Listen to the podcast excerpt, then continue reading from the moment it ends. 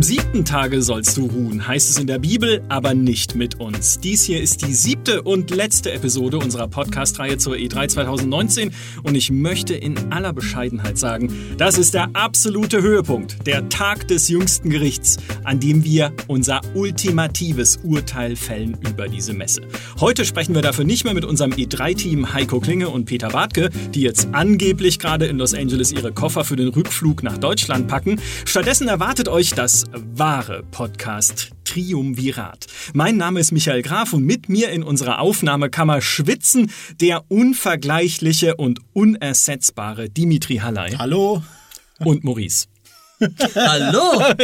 Ja, wir haben jetzt irgendwie sieben Tage nur rumgefaulenzt und jetzt dürfen wir auch mal hier im Podcast. Ja. Maurice war ja schon da. Ich bin. Ich, Einmal, aber, aber also äh, Micha hat ja neulich schon in, in einem News-Video seine äh, Peter Bartke Heiko Klinge Hassclub-Karte vorgezeigt. Richtig. Und äh, diesem Club möchte ich mich spätestens anschließen, seit Peter, die ATS ist zurecht gestorben, Bartke, vor mir die Age of Empires 2 Definitive Edition spielen durfte.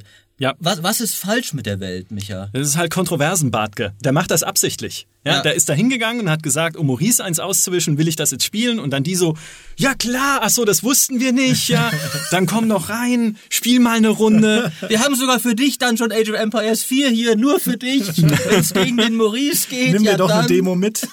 es ist ja auch, äh, wir haben ja gestern noch in der, beziehungsweise vor zwei Tagen, noch in der äh, sechsten Podcast-Episode drüber gesprochen, dass Heiko und Peter für die Aufnahme jetzt keine Zeit mehr haben und eigentlich so das Wichtigste über, Messe, über die Messe sei eh gesagt. Und dann haut halt Heiko über Nacht nochmal diesen Artikel über GOG 2.0 raus und sagt, beste Präsentation der Messe, größte, tollste Nachricht. Ach ja, okay, bye, thanks, ich bin dann weg. Ja. so dass wir nicht mit ihm drüber sprechen können. Aber ich habe tatsächlich äh, heute Morgen direkt, als ich aufgestanden bin, so die Nachrichten gecheckt, äh, die über Nacht gekommen sind aus Los Angeles und habe diesen Artikel gesehen und habe mir gedacht, what? GOG 2.0 ist jetzt äh, das, das dicke Ding sozusagen, was unser E3-Team da drüben ausgegraben hat. Sozusagen die, die Plattform und der neue Client, der alle Clients verschmelzen soll. Auch Konsolen-Clients, also auch das PSN und das Microsoft, also Xbox-Netzwerk und sowas. Was sagt ihr dazu? Ich musste erst mal lachen, weil wir am 1. April äh, einen Zusammenfassungsartikel geschrieben haben zu den größten April-Jokes. Und da gab es, glaube ich, ich weiß gar nicht, wer das war, ob das Corsair war oder irgendjemand hat halt auch so den, den Game Launcher Launcher vorgestellt. Ein Game Launcher, der halt alle anderen Game Launcher zusammenfasst, weil es heutzutage einfach so viele gibt. Und ja, das ist ja im Prinzip das, was GOG 2.0 macht. Ja. ja, stimmt. Was ja, es wird ja in den Kommentaren sehr äh, kontrovers diskutiert auf Gamestar.de, weil natürlich Leute völlig zu Recht sagen, naja, es ist dann halt ein Launcher für alles, in den ich alles reinladen kann und okay, vielleicht fügt da auch meine Freundeslisten zusammen zu einer und so, aber ich muss ja trotzdem Mitglied sein bei 400 Plattformen, um alle Spiele spielen zu können. Also es ändert ja eigentlich an der Marktsituation überhaupt nichts. Es liegt nur eine, eine dünne Decke drüber, dass ich mich wohlfühlen kann. Ja, ich, ich, ich sehe das äh, zynischer Sacksignal am Horizont leuchten und fühle mich berufen. Äh, Wie sieht das aus? es, ist, es ist einfach das, das Bild von so einem Sack mit so einem Frowny ja, drauf. Ja, genau. So, das ja. dachte ich jetzt auch gerade. ja. äh, und, und tatsächlich äh, äh, als, als jemand, äh, dem, äh, der, der zu asozial ist, als dass Features wie Freundeslisten ihn groß hinterm Ofen hervorlocken können, denke ich mir halt auch so, ja, ich meine, ist ja bestimmt ganz nett, aber weißt du, was äh, all deine Games bereits zusammenfasst?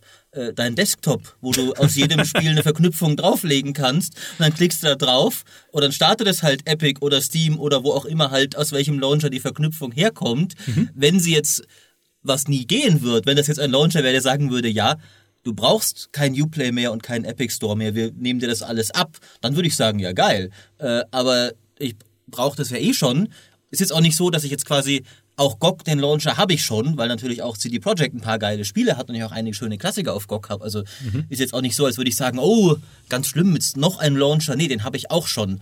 Aber ist mir halt relativ schnurz, ob ich jetzt mein Epic-Spiel aus dem Epic-Launcher oder aus dem GOG-Launcher starte. Also. Ja, wir haben ja schon in der, welche waren das? Die erste? Nee, die zweite Podcast. Ich komme schon, also nach einer Woche E3 bist du echt durch sein. Ähm, schon gesprochen über diese Verschmelzung von Plattformen, die man ja auch bei Microsoft sieht, dass Xbox halt inzwischen keine Konsole mehr ist, wie es früher war, sondern eigentlich ein Name für die Microsoft-Plattform, die aber ihre Tentakel ausstreckt überall hin. Also sei es in ihre eigene Konsole, sei es inzwischen sogar auf Steam mit der Age of Empires 2 Definitive Edition und anderen Spielen, die dann auch von Microsoft auf Steam erscheinen. Ich glaube, Gears 5 auch unter anderem. Und äh, diese Verschmelzung von Plattformen darauf setzt ja jetzt auch GOG. Ne? So dieses, okay, wir sind sozusagen die ultimative Community-Community. Ja? Es ist wirklich wie ein April-Scherz, eigentlich, wenn man drüber nachdenkt, ja. aber von der, von dieser taktischen Herangehensweise ist es gar nicht so blöd, weil man natürlich auch sieht, dass GOG in diesem Exklusivspielrennen jetzt nicht ganz vorne mit dabei mhm. ist. Es sei denn, sie hätten irgendwie gesagt, hey Freunde, Cyberpunk 2077 gibt's exklusiv bei GOG und alle so, what?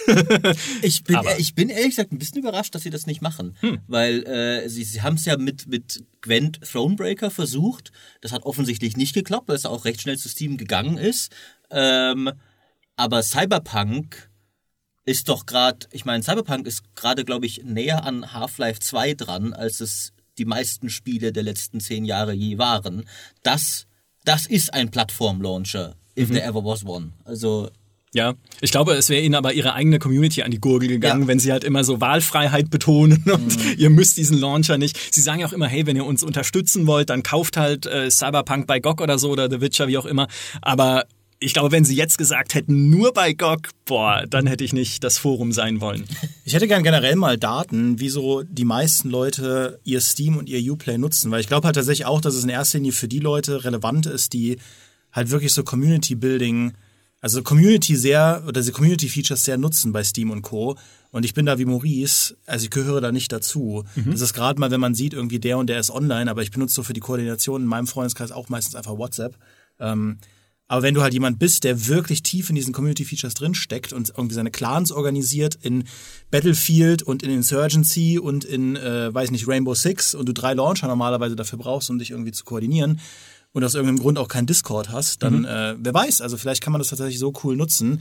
Aber ich wüsste da manchmal echt, wieso der Querschnitt der Launcher-Community ist, also wie die Leute heutzutage gerade so jüngere Leute, ja nicht so alte Säcke wie wir, so, so 15, 16, 17-Jährige, wie die mit Uplay und Steam und so weiter interagieren. Manchmal habe ich so das Gefühl, da so ein bisschen den Kontakt zum Mainstream verloren zu haben. Vielleicht. Weil ich Steam immer noch so nutze als, sage ich mal, den kürzesten Weg zum Spiel. Ja. Ich benutze den Shop und ich benutze die Bibliothek und darüber gehe ich halt dann in die Spiele rein. That's it. Und ja. Steam Workshop vielleicht noch und so. Genau, ab und zu aber, natürlich noch die aber, aber gar nicht so Zeugs wie, wie Freundeslisten und sowas ist bei mir auch nicht so.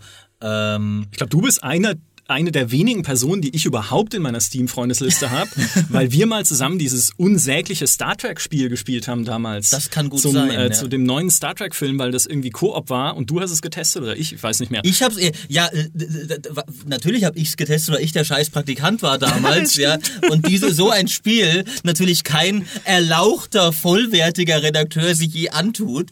Ähm, aber ich sehe es auch bis, ich glaube tatsächlich auch, Dimi, du hast da nicht so mega den Anschluss verloren, wie du sagst. Ich glaube, das ist, ist doch bei fast aller Technik so. Und genauso wie wir oft auch zum Beispiel feststellen müssen, allein schon wer zum Beispiel im Internet Gaming News liest, mhm. das ist schon eine Minderheit der Spieler. Und genauso ist es ist, ist doch bei allem. Äh, alle kaufen sich ein 900 Euro Smartphone, ein Prozent der Leute nutzen all die Features, die das hat, inklusive mir. Ich habe ein äh, Galaxy Note 8 mit Stift und alles. Ich habe das seit zwei Jahren. Den Stift habe ich, glaube ich, dreimal benutzt. Und ich glaube nicht, dass man da die Minderheit ist. Ich glaube, die meisten Leute sind so, dass sie von all dieser...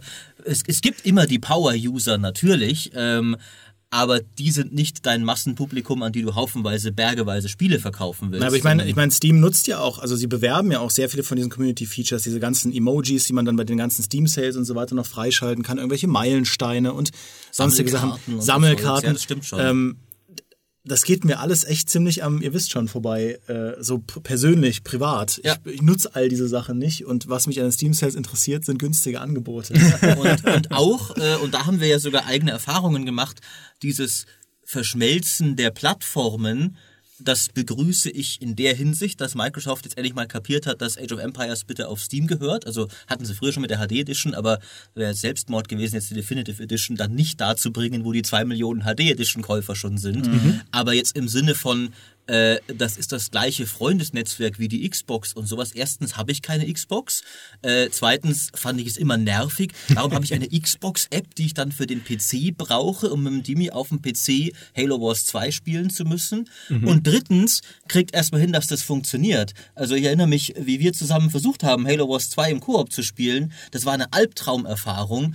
Ports freigeben, ja? Wann musstest du das letzte Mal für ein Steam-Spiel Ports freigeben? Ja, Microsoft Bitte? erwartet das noch von dir. Geh in deine scheiß Fritzbox in die Einstellungen. Ich, ich alles lauter Sachen. Moment, wie rufe ich nochmal die Fritzbox Einstellungen auf? Ich musste lauter so Sachen machen, die du zuletzt vor zehn Jahren gemacht hast.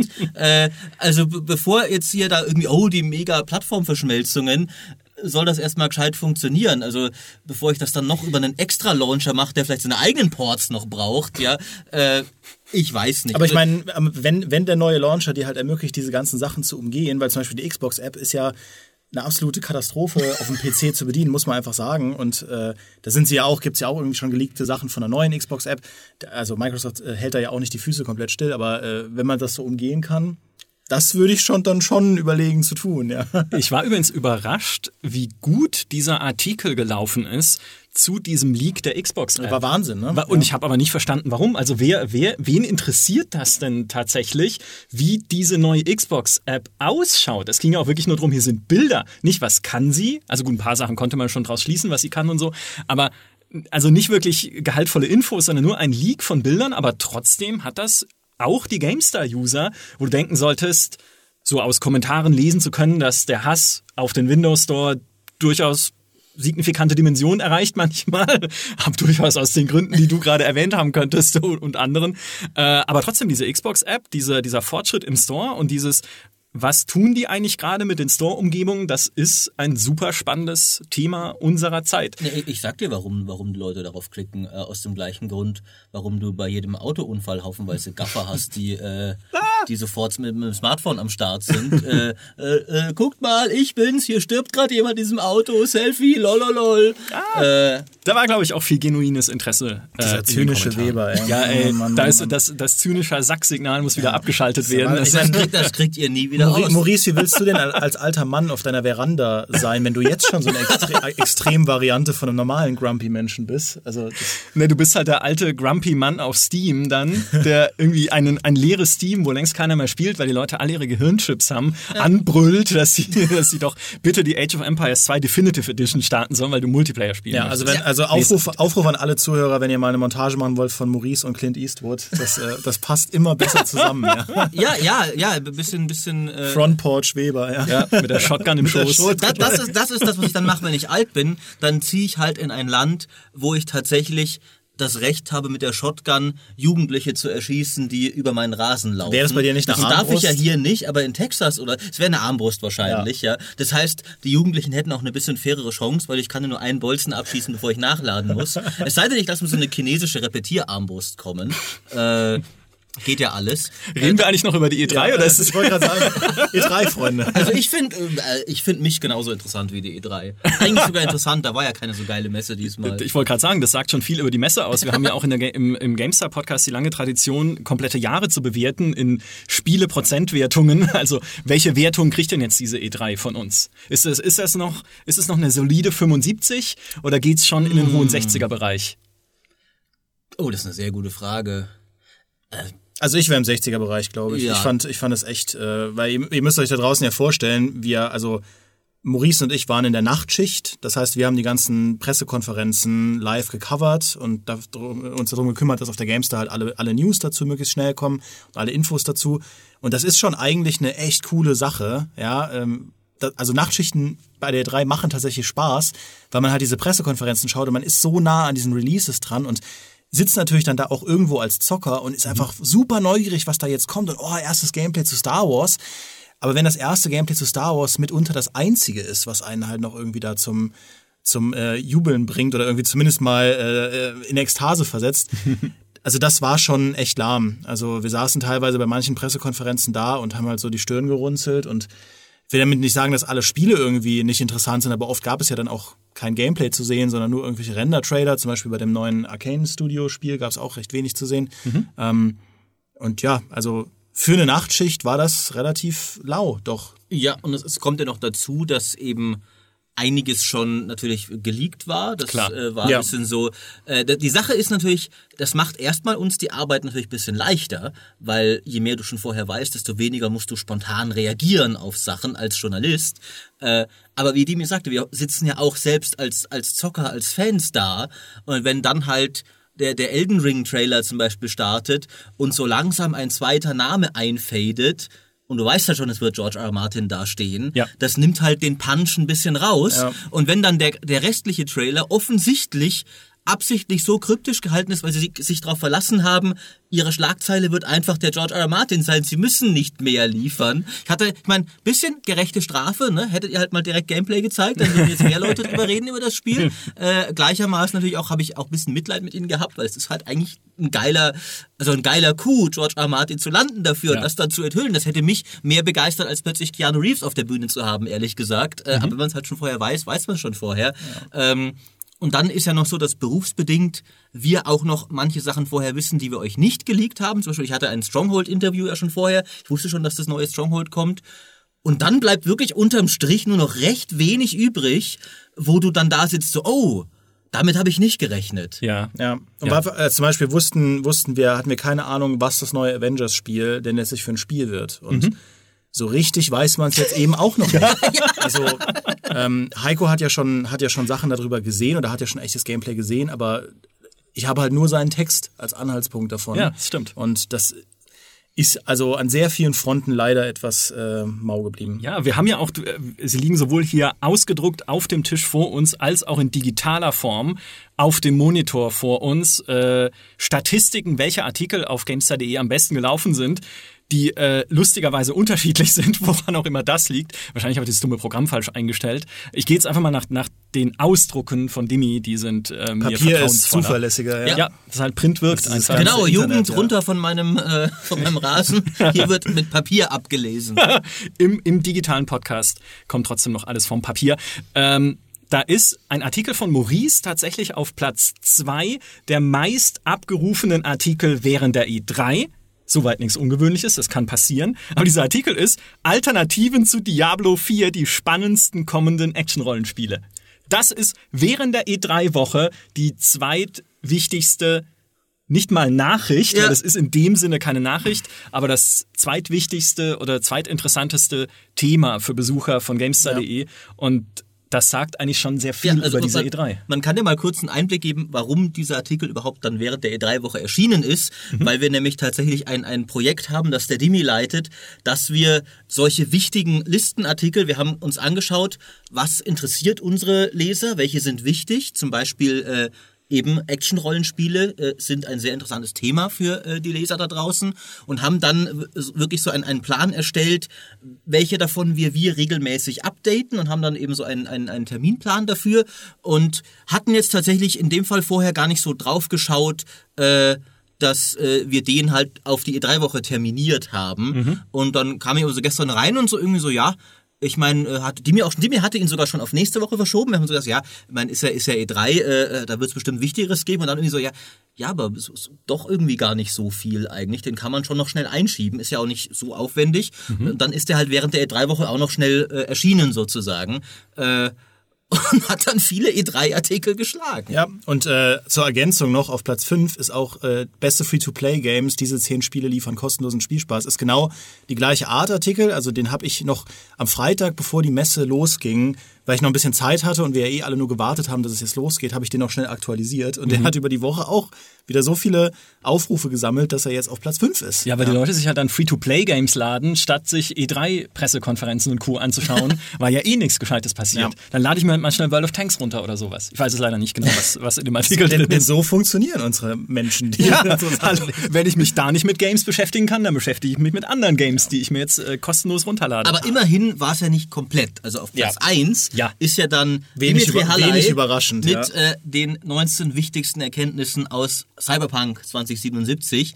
Das ist ja dann doch noch das, das Spiel, das echten Hype, sage ich mal, geschafft hat. Äh, Ja. Interessanterweise natürlich eigentlich auch mit einem, dem, was man bei vielen anderen Spielen auch kritisiert, der, der Zuschauer da draußen hat sehr wenig gesehen eigentlich. Äh, mhm. Gerade deswegen war dieser Artikel von Leuten, die mehr gesehen haben, äh, interessant. Ja.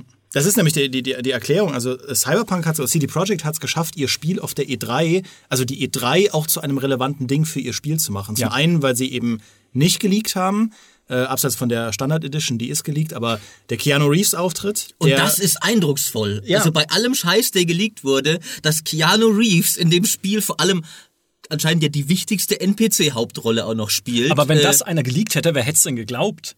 Wenn dann jemand gesagt hätte, Keanu Reeves spielt in Cyberpunk mit und dir so, pff, ja, und was ist als nächstes? Singt Lady Gaga noch irgendwas? Ja, Lady so? Gaga war ja geleakt. Ja, aber da das war falsch. Aber da hat ja auch keiner, genau, ja. eben, ja. George R. R. Martin hat aber auch niemand geglaubt in den Leaks. Stimmt. Und dann äh, war es, genau, aber auf jeden Fall, das war halt ein Auftritt, der einfach für ganz viel Resonanz gesorgt hat. Da sind mhm. ja auch zahlreiche Memes entstanden und es war aber natürlich auch alles darum äh, schwebend war interessant.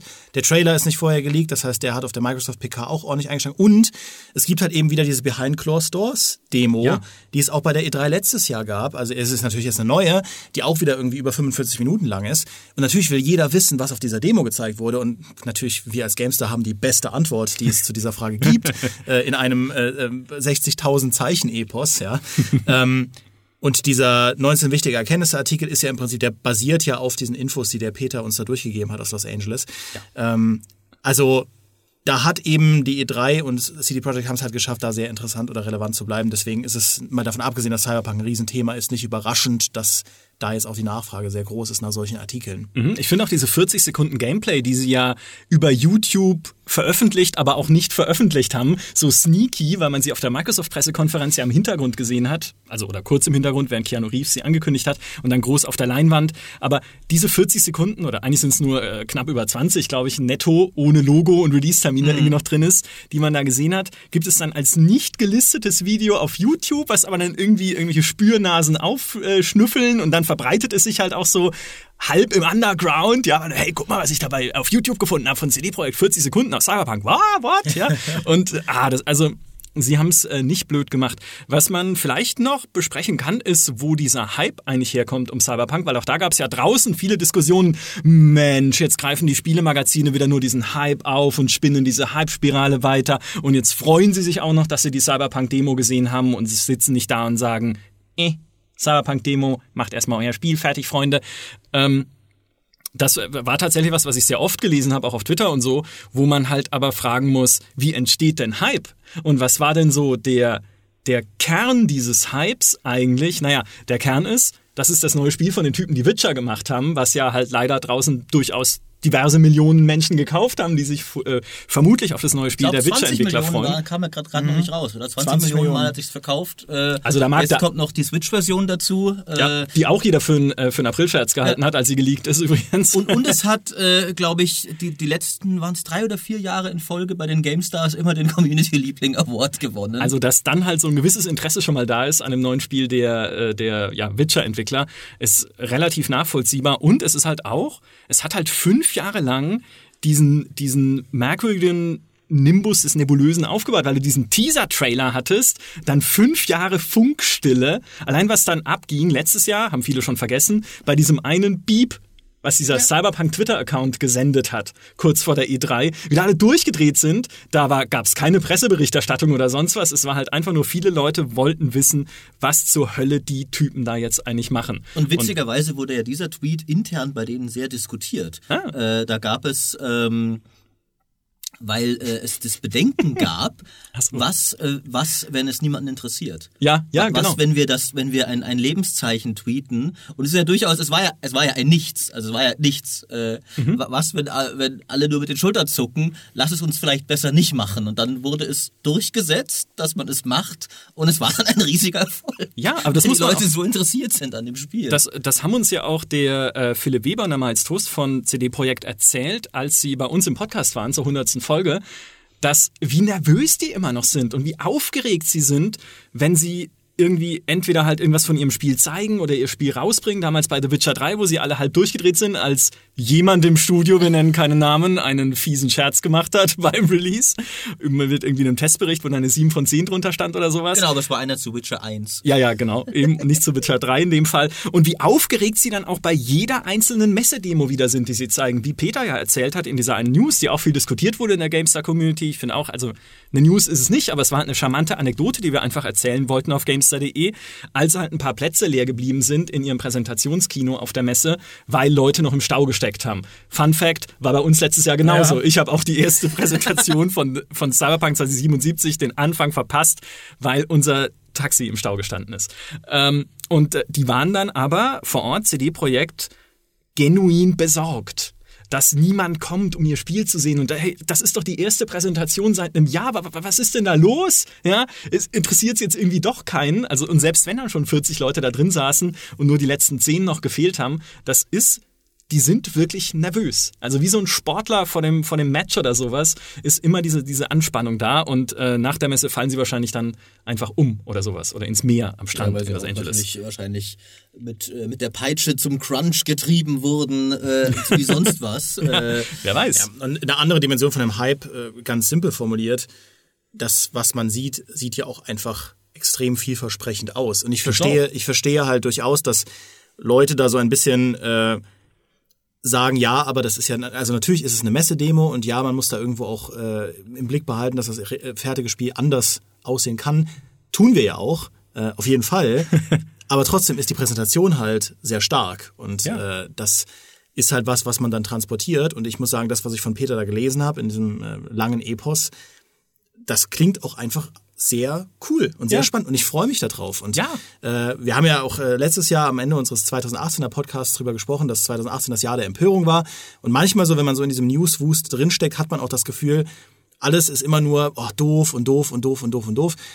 Aber Cyberpunk 2017 ist ein, äh, 2077 ist ein Spiel, das einfach interessant aussieht. Sehr, sehr, sehr, sehr interessant aussieht. Und es klingt fast wie ein Allgemeinplatz, aber natürlich freuen sich deshalb viele Leute Ja. drauf. Als sie dann die 48 Minuten Demo letztes Jahr gesehen haben, haben sie gedacht, boah, das sieht ja total geil aus. Und sage ich, kann ich nachvollziehen. Und äh, ich bin jetzt auch neugierig, wenn sie diese neue Demo dann vielleicht zur Gamescom mit der Öffentlichkeit teilen, äh, weil ich will das sehen. Ja. es ist ja auch, finde ich, immer ein bisschen eine Gratwanderung, die, die mir auch vorher schon ein bisschen hat anklingen lassen, äh, dass natürlich einerseits der, der Spielejournalist ist auch ein Kritiker, das muss er auch sein, der soll nicht einfach alle PR-Aussagen blind kaufen, die, die getätigt werden.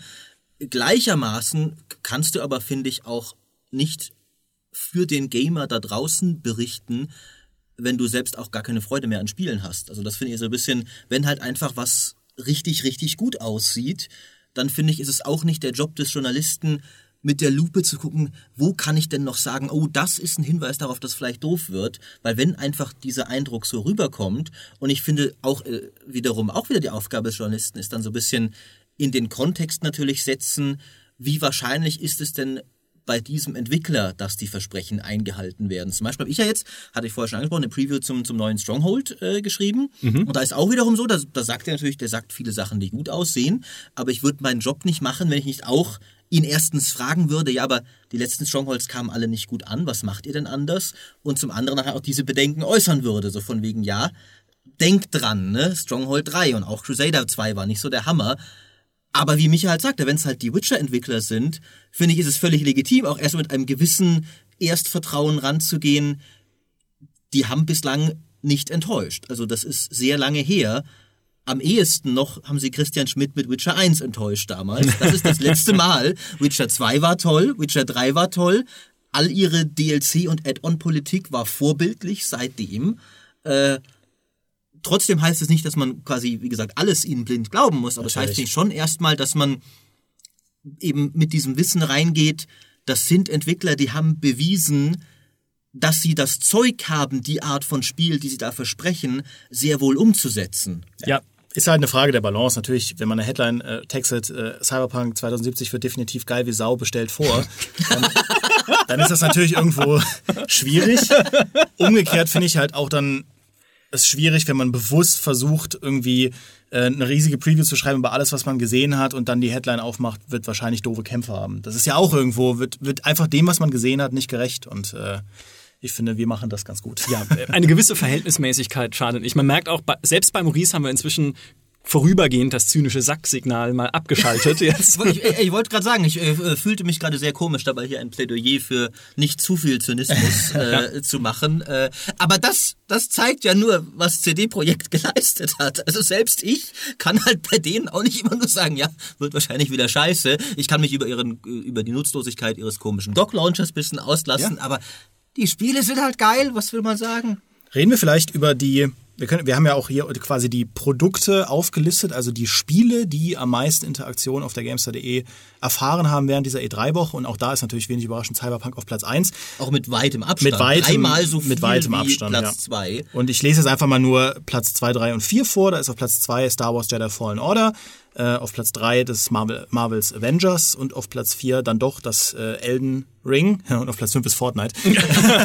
ähm, oh. und die sind übrigens alle dann recht nah aneinander. Also ja. Cyberpunk thront mehr oder weniger fast, fast so viel wie die alle zusammen eigentlich. Äh, ja. Und mhm. aber die da drunter sind dann so schon auch unterschiedlich, aber sind nicht nicht weit entfernt. Äh, ähm, sehr traurig macht mich das. Was sind es? 30 Klicks Fortnite Baldur's Gate 3 schlägt. Ja, äh, aber das, für, also, ich meine, nee, also jetzt. 30 Klicks! Ich will nicht für Fortnite sprechen, aber Baldur's Gate 3 haben sie halt einfach auch sehr wenig gezeigt ja. und gemacht. Auch das war in den letzten Tagen fast schon Running Gag, wie Sven Winke von Livestream zu Livestream zieht, der Chef von Larian, um dieselbe Geschichte wieder und wieder zu erzählen. Ja, das war auch, das war wirklich eine meiner größeren Enttäuschungen. Äh, wir haben ja sogar auf der äh, Gamestar dann, als dieser PC Gaming, als die PC Gaming Show losging, habe ich noch schön Highlight angelegt, so jetzt gleich erfahren wir was zu Baldur's Gate, äh, weil ich auch selbst voll euphorisch war, jetzt Aha. kriegt man mal was zu sehen, ja.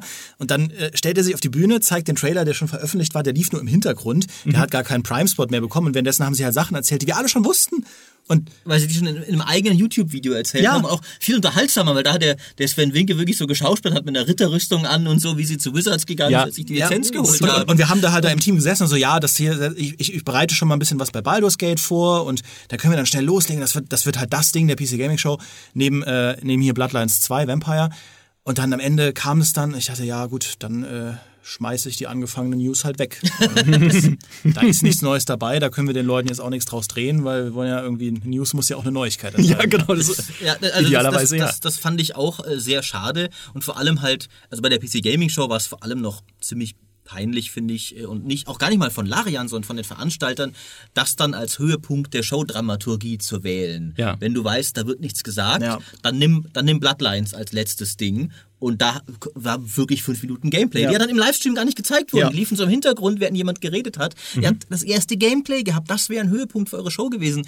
Baldur's Gate, natürlich kann da gerne auch laufen. Ich glaube, da ist, da ist so ein bisschen, äh, der Grund, warum das halt so war, ist, dass Larian ja wiederum, äh, die, die ich sehr schätze, äh, die sind halt trotzdem noch nicht das größte Studio ever. Für die war das äh, wahrscheinlich einfach sehr wichtig. Die haben sich gesagt, ja, wir nehmen natürlich jede Stream-Einladung an, die wir können. Wir, wir sind nicht bei, den, bei einem von den großen Publishern dabei. Wir sind halt nicht irgendwie in der Microsoft-Show. Mhm. Alle anderen Streams, die uns wollen, wir gehen natürlich auf jeden Fall rein, um so viele Leute wie möglich darauf aufmerksam zu machen, dass wir da unser Oldschool-Rollenspiel jetzt entwickeln. Denn bei allem, was man ja eben der Fairness halber sagen muss, Baldur's Gate 3 ist in unseren Kreisen natürlich eine, ein mega Announcement, aber das ist jetzt kein irgendwie, äh, sag, kein Cyberpunk halt, sage ich mal zum Beispiel. Ja. Und erst recht kein irgendwie, äh, äh, kein Fortnite oder sowas, wo jeder, äh, wo die ganze Welt steil geht.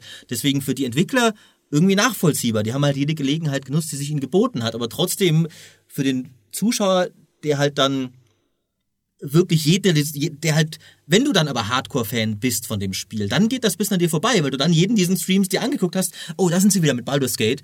Ah, jetzt nur das gleiche nochmal. äh, das war tatsächlich ein bisschen schade und. Ich finde halt, für, für Baldur's Gate gilt eigentlich, was den Hype-Level angeht, dasselbe wie für Cyberpunk, aber halt unfassbar viel kleiner. Halt, mhm. weil die Marke so alt ist, weil es natürlich auch aus einem noch spitzeren Rollenspielbereich kommt und nicht kein 3D-Ego-Shooter, äh, cooles Open-World-Rollenspiel ist, sondern halt ja, die alten ja isometrischen. Naja, gut. aber ja das, das Erbe meine ich jetzt. Ja, wer weiß, was es wird. Ja, wir können ein Kartenspiel draus machen. Dann du wärst happy. ich nee, überleg's mir dann nochmal. Aber so auf einem kleineren Level ist es ja auch so ein Spiel, wo man sagt, okay, Larian ist ein Entwickler, der jetzt mit Divinity Original Sin 1 und 2 echt richtig gute Rollenspiele abgeliefert hat. Also kann ich doch jetzt erstmal, statt zu sagen, Oh, das kann aber ganz schön in die Hose gehen. Was es kann, ja. Ich meine, es ist die Fortsetzung von Baldur's Gate 2, dem größten und besten Rollenspiel, was jemals entwickelt wurde. Eigentlich können die nur alles falsch machen, aber es ist ein richtig guter Entwickler, das sind richtig gute Leute und ich vertraue ihnen jetzt erstmal, dass sie das gut machen werden. Und wenn es dann am Ende halt rauskommt und meh ist, dann sagen wir halt am Ende, dass es meh ist, wenn wir es tatsächlich sehen. Aber jetzt noch nicht am Anfang irgendwie, oh, Larian, hättet ihr es lieber äh, in Frieden ruhen lassen irgendwie und ich wäre nicht mit der Schaufel auf den äh, Videogame-Friedhof gelaufen, hättet es wieder ausgegraben. Was ich sehr spannend finde, ist, was auf den Plätzen der meist abgerufen oder meist, meist inter, mit, äh, der, der, der Spiele während der E3, äh, auf den Plätzen nach äh, Baldur's Gate kommt, nämlich FIFA 20. Okay, das ist relativ nachvollziehbar, weil FIFA spielen auch zwei oder drei Leute da draußen. Aber dann Borderlands 2 wegen diesem kostenlosen DLC, mhm. den sie in dieser Woche rausgehauen haben. Und auch das, normalerweise sagst du doch, ein Spiel oder irgendwas während der E3 zu veröffentlichen, genau wie während der Gamescom, Selbstmord. Dead on Arrival. Kriegt keiner mit. Was macht 2K bzw. Gearbox? Kostenloser DLC zu Borderlands 2. Alle drehen durch und wollen das Ding haben auch auf Gamestar.de ab, überraschende Abrufzahlen. Dies, dieser Artikel lief äh, frappierend gut. Wir, wir, saßen selbst in dieser Nachtschicht so da und waren, also Dimi und ich waren beide immer wieder, sind da immer noch so viele Leute drauf. Wir haben doch hier neue E3-Ankündigungen, große Spiele. Äh, aber natürlich, es äh, ist ja eigentlich nachvollziehbar. Es gibt jetzt was, es ist spielbar und es ist kostenlos, während alle anderen äh, ja, wir haben George R. R. Martin und die Welt ist kryptisch und mysteriös. Mehr ja. in 2020. Das war auch dann ganz witzig, weil wir natürlich dann auch immer äh, regelmäßig mal Meetings abhalten, um zu schauen, was wollen wir denn noch vertiefen. Und in dem Fall ging es halt dann darum, was wollen wir denn noch für vertiefende Livestreams machen? Weil wir haben jetzt am, am quasi E3 Donnerstag und äh, Mittwoch noch so Einzelstreams zu einzelnen Aspekten der E3 gemacht und da haben wir auch dann erst überlegt, ah ja, Borderlands lief ja als Thema, also als Produkt richtig gut. Und dann war aber die Erkenntnis, ja, wegen Borderlands 2. die Borderlands 3 Artikel jetzt nicht so. ähm, hm, was machen wir denn jetzt da? Und dann haben wir dann keinen eigenen Borderlands-Stream gemacht, weil das Spiel halt dann schon ein paar Jahre alt ist. Aber dafür habe ich mir Borderlands gekauft oh. und spiele jetzt Borderlands 1. Und Maurice sagt, ich mache das falsch, weil ich sollte den zweiten Teil spielen. Ja, der zweite Teil ist auch so viel besser. Man fängt einfach. beim Anfang an und ich bin jetzt schon ein bisschen verliebt in Claptrap. So die Sache besser. ist, ich kann das, ich, ich, ich respektiere das ja auch total bei dem. Er hat jetzt auch, spielt jetzt auch gerade sich durch die Witcher-Serie, auch mit dem Einser angefangen. Äh, aber Borderlands ist halt nochmal ein bisschen mehr so, der, die Story vom ersten ist nicht relevant und das Gameplay ist so viel schlechter, man könnte auch mit dem Zweier anfangen. Aber ich respektiere das Commitment zu sagen, trotzdem die ganze Serie erleben zu wollen. Ja. Was man, finde ich, bei, bei Borderlands 3 mal sagen muss, das fand ich ganz interessant. Ähm, das hat nicht viele E3-Schlagzeilen gemacht, weil sie finden, sie haben es auch nicht mega geil präsentiert. Also irgendwie gab es da mal irgendwo noch ein bisschen Gameplay schon, aber mhm. wurde auch alles nicht so mega groß verkauft.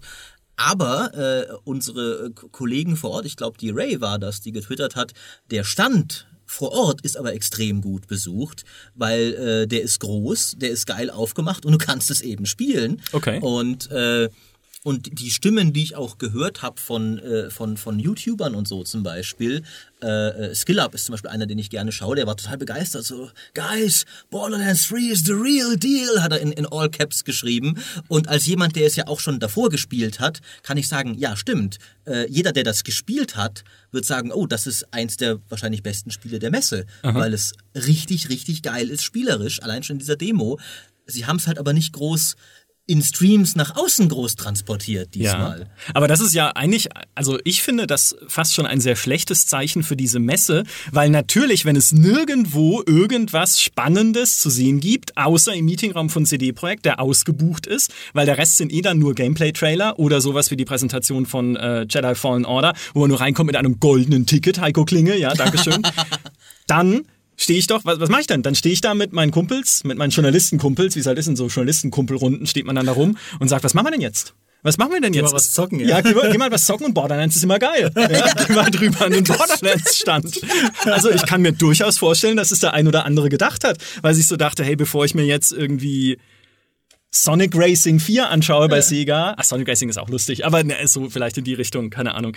Ähm, Gefolgt werden diese Spiele, also wird Borderlands 2 in unserer Liste, es soll nicht unerwähnt bleiben, noch von Rainbow Six Siege und Battlefield 5, also von Service Games, zu denen es die, das ein oder andere neue Announcement gab. Ähm, Aber nicht groß viel, ne? Ich glaube, gab es zu Battlefield 5 überhaupt was? Naja, Battlefield 5 hat äh, schon, also was heißt viel, ähm, sie haben halt jetzt so eine, so eine Map-Offensive angekündigt, Ah, stimmt, mit dem stimmt, sie das Spiel äh, wieder beleben wollen und das war schon einer der größeren Programmpunkte auf der EA Play, aber abseits von Star Wars und FIFA hatte jetzt EA natürlich auch nicht so viel. Äh, Und Rainbow Six, da geht jetzt die neue Season los, da gab es einen Trailer, die, die ist jetzt gestartet. Ähm, und da war, war, war die größere Geschichte eigentlich, dass sie jetzt diesen eigene, diese eigene Auskopplung machen mit so einem Rainbow Six Zombie-Modus. Bin ich persönlich jetzt nicht so neugierig drauf, weil ich den schon damals irgendwie doof fand. Ich finde Zombies gut. Na gut, ich habe einfach kein Interesse mehr dran, auf Zombies zu schießen. Ich weiß nicht, warum das immer noch jemand 2019 machen will. Das sind die abge abgedroschensten Gegner auf dem Weil du keine. KI brauchst. Ja, du brauchst keine App. Das ist, glaube ich, auch einer der Gründe, warum sie das jetzt als eigenes Spiel machen, weil wenn sie stattdessen jetzt einfach so ein äh, PvE gegen richtige Terroristen in Anführungszeichen machen würden, du brauchst, du musst die halt schon smart machen und das geht nicht einfach so. Und der die Terrorist Hunt in Rainbow Six Siege, also die sind wirklich mehr oder weniger zombie-mäßig hirntot, die äh, KI-Gegner. Und daraus ein eigenes Spiel zu machen, das würde nicht funktionieren. Aber die Zombies, da kannst du das halt machen. Ja. Äh, aber ich meine, vielleicht wird's ja super. Äh, mein Mitbewohner ist auch nicht begeistert, aber der äh, hat sowieso, der hat jetzt die ganze Woche noch nicht die neue Saison ausprobieren können und der kann kaum noch still sitzen, weil der halt so dringend loslegen will. Also zumindest da ist Rainbow Six gerade voll auf dem Aufstieg. Also die haben sehr viele interessante Ankündigungen ange angekündigt. Ähm, ja, aber es ist ein Service-Game, das stimmt. Also Ja. äh, keine Neuankündigung. Keine Neuankündigung, so richtig. Platz 20 oder ne, bevor wir bevor wir auf das ihr könnt es nicht sehen, aber Dimi zeigt gerade schon vehement auf ein Spiel, verraten gleich, was es ja, was es ist, aber ich will es nur kurz erwähnen und nicht unerwähnt lassen. Um Platz 20 in den besten Artikeln auf gamestar.de ist der Artikel Dr. Disrespect streamt von der E3 Toilette. Übrigens, übrigens nicht, äh, also er ist auch bei den Social-Abrufen, also Sachen, die über Social Media liefen, über Cyberpunk. Das auf, wundert mich nicht. Auf Platz zwei nur ganz knapp geschlagen von äh, dem Anspielfazit von Ghost Recon Breakpoint. Also Leute haben zumindest Das mal wundert ein, mich. ein bisschen äh, Geschmack, ja. Nein, aber äh, dass das so weit oben ist, wundert mich auch nicht. Das ist halt Social Gold. Also, Ja, ja, klar, natürlich. Aber das ist unter, also das Ghost Recon Breakpoint, der meist abgerufene Social-Artikel Ja. ist, das verstehe ich nicht. Ist die Ghost Recon Community irgendwie dann nur auf Facebook irgendwie unterwegs? Ich weiß es auch nicht, ich muss aber ehrlich gestehen, ich weiß auch nicht, ähm, wie genau die Kolleginnen da jetzt die Ansprache gewählt haben bei, bei Facebook. Also ich, ich weiß es tatsächlich Jetzt zu verschenken, ein Ghost Recon T-Shirt, wenn ihr diesen Artikel anklickt. Haha, Ja, ähm, verarscht. Aber ja gut, aber das war auch eine der, der ähm, also zumindest war es ja einer der spannenderen Aspekte an der, an der E3, dass jetzt auch in dem Fall Heiko bei uns Ghost Recon tatsächlich mal ausführlich spielen konnte. Ich durfte ja echt nur so ein bisschen reinzocken in meinem Paris-Event vor ein paar Monaten. Ähm, ja, aber bei Social überrascht mich das auch total. Also da hätte ich gedacht, Cyberpunk und die Messe-Toilette konkurrieren um Platz eins. Ja, tatsächlich. Aber Cyberpunk das, kriegst das du halt ist auch wieder der. Borderlands DLC, oder? Nee, das ist was anderes. Nee, da, Ikea bringt Gaming-Zubehör. Das äh, war, glaube ich, Ah. irgendwie eine, Ja. äh, auch eine Nachricht Genau, sozusagen. Platz 5 ist der Borderlands DLC. Und Platz 6 ist halt, dass einer, dieser eine, der da reingerufen hat bei der Microsoft PK, die Collectors Edition von Cyberpunk geschenkt bekommen hat. Und sie ja, glaube ich, nicht angenommen Er hat es hat. nicht angenommen, ja. ja. Genau. Ist ja ein, ja, ein feiner Zug. Ja. Für die Leute, die die Messetoilette-Geschichte übrigens nicht mitbekommen haben, äh, Dr. Disrespect wurde, ist von der E3 geflogen und von Twitch, weil er vom Klo aus gestreamt hat. Und das verstößt, verstößt nicht nur gegen kalifornisches Gesetz, sondern auch gegen die äh, Twitch-Richtlinien und Was ja viel wichtiger ist als echtes Gesetz. Natürlich. Und auch viel relevanter für ihn, ja. Wie schön. Merkt, bemerkt ihr die Cyberpunk-Analogie jetzt wieder? Der, das, der Großkonzern Amazon, der zu den Twitch gehört, macht hier die Regeln für das Filmen in Toiletten. Der- Woll, der- wollen wir das? Der, der kleine rebellische Streamer wird halt, äh, Ja, Dr. der Disrespect schon ist der Disrespect im Namen hat. Johnny ja. Silverhand, Ja. ist der Johnny Silverhand des Streamings. Das passt echt, also es sieht ja wirklich ein bisschen so aus. Ja, ne? und er ist wohl auch irgendwie acht Meter groß, hat uns Peter erzählt. Ja, ich habe ihn einmal gesehen auf dem. Event, der ist tatsächlich mehrere hundert Meter groß. Aber jetzt kommen wir mal zu dem Spiel, So, auf das Dimi so, das so äh, äh, passioniert gezeigt hat. Was ist es, Dimi? Verrat es uns. Conan Chop Chop. Das, das, das neue Conan-Spiel. Ich habe mich da gefreut. Also ich meine, ich finde es natürlich absolut idiotisch, ja. Aber es, ich meine, es war ein April-Scherz, den Funcom gemacht hat. Und jetzt machen sie ein Spiel draus, weil es ist halt Funcom. Also ich, ehrlich gesagt weiß ich nicht, was Funcom überhaupt noch macht oder wie die Geld verdienen. Wahrscheinlich sitzen sie immer noch auf den, auf den Erlösen von Conan Exiles Ja. damals im Early Access oder sowas. Aber wie cool. Ja, nein, äh, ich habe tatsächlich mit dem Finger auf den Krieg der Sterne gezeigt. Star Wars Jedi Fallen Order. Da müssen wir zumindest noch ein bisschen drüber reden. Ist ja. es das jetzt endlich, Dimi? Also du, du klammerst dich ja sehr, sehr verzweifelt an jedes neue Stück Star Wars Media, das rauskommt. Du liest auch jedes von diesen mittelmäßigen Büchern in der Oh, Hoffnung, auch endlich, endlich wieder deine Leidenschaft für Star Wars neu entfachen zu können. Äh, wird es das jetzt endlich schaffen? Ich hoffe drauf, tatsächlich. Also ich habe auch bei, bei Twitter rumgefragt, wie so die ähm, Stimmen der Leute sind. Ich glaube, ich habe noch nie so viele Antworten bekommen bei Twitter auf einen Tweet von mir. Äh, also ich glaube irgendwie 50, 50 Nachrichten, äh, die in echt, also krass auseinandergingen. Also es gibt schon Leute, die auch wirklich begeistert sind von dem, was sie gesehen haben, aber auch viele, die ein bisschen underwhelmed sind, weil sie sagen, oh, ich weiß nicht, also das war, der Wow-Faktor fehlt mir da. Und ich kann das durchaus verstehen. Ich find's schon sehr cool, weil es meine Art Star Wars ist. Ein sehr geerdetes Star Wars. Das Lichtschwert fühlt sich, also wirkt zumindest von den äh, Gameplay-Szenen wie so eine richtig schöne Waffe halt, ja. Und ähm, es ist halt wirklich so ein, so ein dreckiger Kampf Rebellen gegen Imperium. Also das ist so vom, vom, vom Setting her ist das schon so meins. Aber natürlich bin ich jetzt nicht ohne Sorge, äh, ein Stück weit auch aus Prinzip, weil man bei Star Wars die letzten Jahre nie ohne Sorge sein sollte. Da sind wir wieder bei dem, bei dem Kontext und dem, was vorher kam, was wir Ja. vorher schon angesprochen haben. Star Wars von EA kannst du leider nicht mehr blind kaufen inzwischen. Ja, sag ich, ich hatte auch schon eine, eine Kolumne auf der GameStar geschrieben, so mitten in der Nachtschicht mal eben aus dem Ärmel geschüttelt. Ja.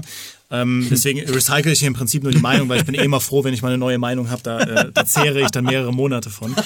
Ähm, ich finde, sie haben es so ein bisschen verpasst, eine sehr starke Identität zu kommunizieren in dieser Demo, die sie gezeigt haben. Es ist halt irgendwie so kaschik, irgendwie sind da so Star Wars Charaktere, mit den meisten davon verbinden aber auch nicht viele Fans was. Also der größten, den größten Wiedererkennungswert hat man mit, äh, mit dem äh, Saw Gerrera aus Rogue One, aber da denke ich mir wiederum, okay, ist das so ein Riesending? Ich habe den nicht mal erkannt und ich mochte Rogue One. Ja, Also, und, äh, ähm, und auch natürlich diese, diese ganze, das habe ich auch dann geschrieben aus so einer Nerd-Perspektive, dieses ganze, dieser ganze Grundriss der Geschichte ist halt nicht besonders interessant, muss man einfach mal sagen, weil diese Story, Padawan überlebt die Order 66 und kämpft dann irgendwie im Untergrund gegen das Imperium, erreicht aber im Prinzip nichts, weil am Ende doch Luke Skywalker natürlich die ganze, den ganzen Kram erledigen muss. Das gibt's halt schon so oft und lustigerweise nicht nur im alten Expanded Universe, sondern auch im neuen Disney-Kanon. Star Wars Rebels, da geht's im Prinzip genau darum. Da hast du das sogar zweimal. Der, Ja. der Canon Jarrus ist ein überlebender Padawan und bildet den Ezra Bridger, den Protagonisten der Serie, aus, der zwar kein überlebender Padawan ist, aber halt eben ein machtsensitiver Jüngling. Also du hast quasi zweimal in der gleich, in derselben Serie das angelegt und jetzt machen sie als Spiel und dann das treffen einfach sie auch noch Ahsoka Tano wieder, die auch ein Die auch ein überlebender ja, ja. Padawan Also ist. es ist Also- so ein bisschen äh, ich habe da auch in der Kolumne gewitzelt, so also irgendwie äh, früher waren Luke Skywalker und dann äh, irgendwo auch Leia, die beiden Auserwählten, die das dann die einzige Hoffnung und jetzt sind sie halt im Prinzip die einzige Hoffnung, die gerade da war, weil alle anderen halt irgendwo sind, ja. Ähm, und weil natürlich auch diese Charaktere am Ende dann selten sterben und lustigerweise The Force Unleashed hatte ja auch so ein bisschen diesen Spin. Du warst zwar kein überlebender Padawan, aber du warst das Kind von zwei Jedi, wurdest dann von Darth Vader aufgezogen und hast dann aber im Laufe der Story halt die Seiten gewechselt. Und das ist, finde ich, als Story Ausgangslage viel spannender, muss ich ehrlich sagen. ich, also ich finde ja, Force Unleashed hatte ja am Ende ist ja eben doch wieder, du wechselst wieder die Seiten und sowas, aber Force Unleashed, finde ich, hatte eigentlich ja erstmal eine sehr originelle Star Wars Story, Ja. weil du halt der, erstmal der Schüler von Darth Vader bist. Du spielst halt, du spielst ja eigentlich den, der aufräumen soll bei diesen ganzen Deppen, die überlebt haben. Das ist ja dein Job. Du bist ja der, der die alle, die da davon gekommen sind, erstmal niedermacht. Äh, Und das war tatsächlich auch mein, mein Haupt. Ich, Problem ist ein großes Wort, weil ich es auch jetzt nicht scheiße fand. Oder ich fand, sah schon ganz cool aus, aber so von wegen, wa- was ist daran denn jetzt nochmal genau geiler als an Force Unleashed damals? Also den, der, der, der Vader-Level von Force Unleashed, das erste Prolog-Ding von Force Unleashed, hat, hat mich mehr gehypt als dieser Level, den sie jetzt da gezeigt haben. Die ganze Prämisse, ich meine, Force Unleashed, die Sache ist natürlich, äh, Force Unleashed war halt auch absichtlich totaler Overkill. Ja. Ich kann auch, ver- und das, das war auch jetzt nicht unbedingt das, warum ich es cool fand. Also ich finde auch so von wegen, ja, musste der Typ jetzt wirklich so stark sein, dass er, wenn er, wenn du willst, den Vader und den Imperator besiegen kann in der Story, dass sie da jetzt ein bisschen was machen, wie Dimi sagt, so ein bisschen geerdeter und sowas, ist erstmal, finde ich, auch nicht schlecht. Ja, Äh, Boots on the ground. Genau. Und es, und es gab ja auch coole Momente, wo er dann den Sturmtruppler in seinen eigenen Laserblast reinmacht, äh, äh, äh, dingst. Und es wirkt auch, finde ich, als würde es sich flüssiger spielen als Force Unleashed. Aber bei allem, was man ihm dann wiederum vorwerfen kann, Force Unleashed hat halt reingeknallt erstmal. Ich weiß noch, wie ich damals mit dem Kumpel, da war ich noch nicht mal bei der Gamestar, da war ich auf der Gamescom als, als reiner Messe-Zuschauer, Besucher und wir haben das da gesehen und haben gedacht, wow, ja, das ist ja mal geil. Und ich weiß, das Spiel hat auch seine Schwächen, aber dieses wow, das ist ja mal geil, hatte halt dieses Spiel, finde ich nicht. Ich will das auch noch einwerfen zur Erklärung. Also ich würde mir jetzt auch kein Spiel mehr wünschen wie The Force Unleashed, weil ja wirklich die neuen Star Wars-Spiele alle im offiziellen Kanon existieren. Und Force Unleashed, wegen genau dem, was du gesagt hast, Maurice, das würde einfach die totale Balance zerstören. Wenn du weißt, okay, Luke Skywalker ist der Jedi nach dem anderen Jedi, der schon mal äh, Darth Vader und den Imperator fertig gemacht hat, im Alleingang, aber dann halt irgendwie sich opfern musste für Freunde. Sorry, Spoiler. Ja. Ich meine, ähm, damals war das ja Kanon. Naja, nee, also der, das alte Expanded Universe war ja nie offiziell Kanon. Es war nur offiziell ah, ja, lizenziert, stimmt, ja. also das war so ein bisschen kompliziert. Ja, stimmt. Und jetzt ist es aber tatsächlich offiziell Canon. Das Problem, das dadurch entsteht, ist nur, Star Wars Stories seit der Disney-Übernahme spielen den Ball sehr, sehr flach auf. Muss man einfach sagen. Das ist bei den Büchern so, da geht es oft um so Banalitäten. Ja, was was Han Solo im neuen Solo-Film vorher auf Corellia so gemacht hat. ja, aber das ist doch nicht spannend. Das ist halt kein, das ist kein Pitch. Und bei allem Overkill, das hat halt Force Unleashed geschafft. Dieser erste Reveal-Trailer, wo der Starkiller den Sternenzerstörer runterzieht. Mhm. So macht, so, so macht man, also so macht man ein Thema auf. ja, und alle so, what the fuck? Ja. Wie geht das denn? Und ja also ich will nicht, dass das Neue das so imitiert, aber die Art von Identitätspräsentation hat, finde ich, dem neuen Star Wars-Spiel bisher gefehlt. Aber ich freue mich trotzdem drauf, weil allein das Kampfsystem sieht cool aus und sie haben da schön viele Kleinigkeiten so reingebaut, die also so Fans halt erfreuen, zum Beispiel, dass sie den Kylo Ren Move mit dem Zeit einfrieren, wo er mhm. in Episode 7 am Anfang diesen Blasterstrahl ähm, einfriert, dass du das auch jetzt machen kannst, um Sturmtruppen so in so einer Zeitding zu fangen. Oder auch, dass du äh, eben was, was Maurice meinte, dass man Gegner in sein Lichtschwert reinziehen kann. Das ist ein Move aus den Clone Wars. Ähm, also alle Sachen, die du da siehst an Machtfähigkeiten und so, sind irgendwie so ein bisschen schon so sehr nerdy aus dem Star Wars Kanon. Äh, statt dass sie einfach neue Sachen reingeworfen haben, was mhm. ich persönlich sehr begrüße. Also ich freue mich auf das Spiel. Es hängt nur wirklich davon ab, was die aus dieser Geschichte machen äh, und ob es halt eine interessante Star Wars Story einfach erzählt. Also ja. bei, bei, der Fairness halber, finde ich, muss man dazu sagen, ich habe die selber nicht gespielt, man hört ja aber sehr viel Gutes drüber, dass die Titanfall 2 Kampagne ja fantastisch gewesen sein soll, nach, ja. bei, bei all accounts. Aber äh, nicht, aber nicht vordergründig wegen der Story. Die Story nicht? war halt sehr die klassisch. Du bist ein überlebender Pilot, der jetzt in diese Fußstapfen tritt von diesem super krassen Piloten und lernen muss, mit diesem Roboter zusammen zu. Also das mit dem Roboter war schon sehr charmant, aber die Story Grundstruktur war halt ein sehr, sehr klassisches vom Niemand zum Superstar. Ah, ja, okay. Und wenn sie nur das wieder machen würden in dem neuen Star Wars Spiel, ich weiß nicht, ob das genug wäre. Also weiß ich einfach nicht. Ob dann am Ende, sie müssen ja natürlich einen anderen Schurken aufbauen als Darth Vader, weil du kannst am Ende nicht Darth Vader besiegen. Wird dann vielleicht diese Second Sister sein oder so. die halt, halt niemanden interessiert. Ja, die halt niemanden interessiert. Und, äh, aber es gibt übrigens eine sauwitzige Szene, wie diese Inquisitoren mit Lichtschwertern fliegen können. Absolut ach, Disney hat so ein paar Sachen gemacht, da denkst du dir, oh Gott, wer, wer hat das abgesegnet? Aber immerhin einen charmanten Roboter haben sie wie in Titanfall 2 diesmal auch wieder. Er ist stimmt. ein bisschen kleiner, er ist trotzdem charmant und, aber sehr witzig fand ich, äh, um wieder das Zyniker-Signal am Himmel zu sehen, der Jim Sterling hat sofort getweetet, womit sich das Spiel wohl finanzieren wird, ist dann Skins für den Droiden.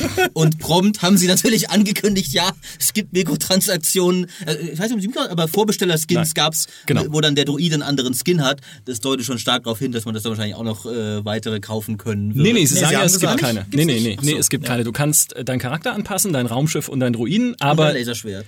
Auch dein Laserschwert, okay, aber äh, nicht gegen Geld. Ah ja, okay. Also ja, aber, aber als also als selbst EA lernt mal irgendwas.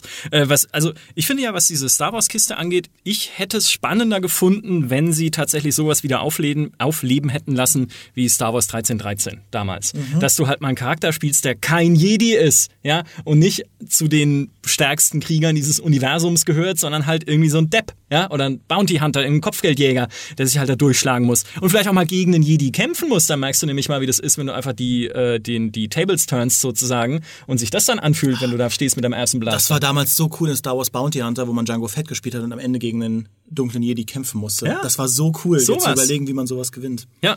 Aber das, das ist halt ähm, genau der Punkt. Ich glaube, sie müssen bei Star Wars jetzt möglichst groß ja. draufgehen. Also genau. möglichst Mainstream. Was wollen die Leute spielen? Jedi oder Darth Vader. Mhm. Und die Zeit scheint so ein bisschen vorbei für so diese kleineren, kuriosen Perspektiven auf Star Wars-Universum, die aber früher die Star Wars-Spiele so cool gemacht haben. Ja, sowas wie Republic Commando oder, oder auch eben sowas wie Bounty Hunter oder selbst sowas Absurdes wie Episode 1 Racer. Da kann man natürlich zynisch hingehen und sagen, okay, die haben die Marke auch echt ausgeschlachtet. Aber Racer war ein cooles es Spiel. waren Ah, coole. Spiele. das ja. hat Spaß gemacht. Ja, ja, ganz Ähm, bestimmt. ich meine, klar, die Jedi Knight-Spiele bleiben die Jedi Knight-Spiele und auch Koto hat natürlich diese ähm, Jedi-Fantasie sehr stark bedient, aber ich vermisse das so ein bisschen, dass es auch diese kleineren Perspektiven gab, die diese Star Wars-Welt so unheimlich spannend und plastisch gemacht haben. Es, es, Ja. es wundert mich auch ein bisschen, also weil du sagst, die, die Zeit sei vorbei.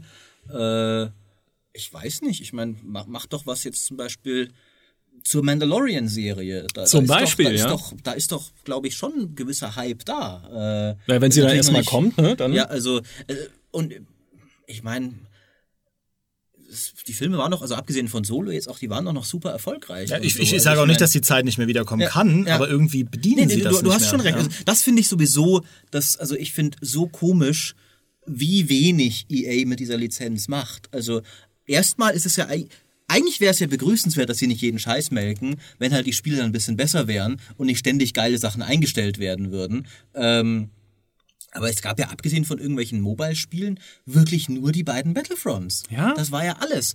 Und äh, ein, ein richtig cooles Star Wars Kopfgeldjäger-Spiel hätte ich auch mal gern. Und, und zwar gerne, äh, ich, ich, hab, ich muss nicht irgendeinen blöden Nobody spielen. Ja, gib mir gern Boba Fett oder sowas. Gib mir gern den geilsten Kopfgeldjäger in der Galaxis. Aber es gab ja dieses Django Fett-Spiel, das habe ich leider nie gespielt. Das war ja auch insgesamt jetzt nur okay, War soweit okay, ich weiß. ja. Äh, aber ich meine, eigentlich ist doch Django und Boba Fett sind doch die geilsten Videospielprotagonisten ever. Du hast ein Jetpack, du hast haufenweise Gadgets, du hast zwei Pistolen, Flammenwerfer, Raketenwerfer, sonst was. Du kannst äh, du kannst eine riesige Welt machen, wo du Service-Game-mäßig ja ständig Kopfgeldmissionen hast, weil es super zu dem Charakter passt, dass Ja. du ständig generische, sage ich mal, Missionen machst, äh, weil du halt dein Geld verdienen musst. Ähm, könntest super coole Action mitmachen. Äh, und natürlich, man darf es nicht unerwähnt lassen, äh, gibt uns halt auch mal bitte wieder ein Empire at War. Ein Empire at War, danke, oh, endlich sagt so jemand. schön, das wär so endlich, endlich sagt Da ich, voll- wenn wir alle drei halt alle auf einer Ja, Page, ja, ja, das wäre Ja, so das, gut. das, die Multiplayer-Partie Empire at War, einer spielt die Black Suns, einer die Rebellen, ich das Imperium.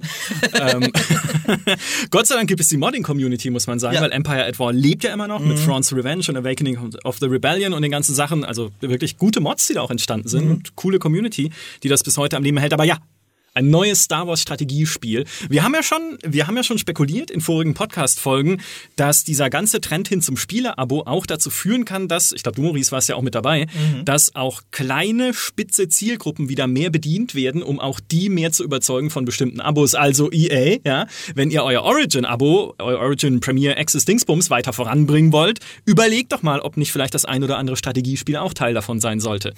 Außer den Command Conquer Remasters, die sie ja jetzt machen Ja. und die ja bestimmt auch mit drin sein werden. Aber dann würde ich sagen, neues Empire at War. Ah, wie cool wäre das? ja, das wäre echt super. Schauen wir mal, ob wir es jemals sehen werden. Wollen wir ein, äh, langsam eine Schleife drum machen, vielleicht, um unser Messe-Fazit und nochmal, ich weiß nicht, vielleicht kurz besprechen, was so unsere persönlichen High- und Lowlights waren, von denen man vielleicht auch noch gar nicht so viel gehört und gelesen hat, abseits der großen Blockbuster. Habt ihr da irgendwas, wo ihr sagt, Mensch, warum hat das keiner beachtet? Warum hat das keiner gesehen? Äh, also was ich noch als bisschen allgemeine Enttäuschung, was eine nachvollziehbare an, anbringen will, nachdem wir das eh schon gerade von Empire at War hatten, äh, für Strategiespieler war es eine recht schwache Messe. Ja, gut. allgemein. Sagst du das nicht ist sie- jedes Jahr, Ist Maurice? oft Ja, so, ist ist oft so. so.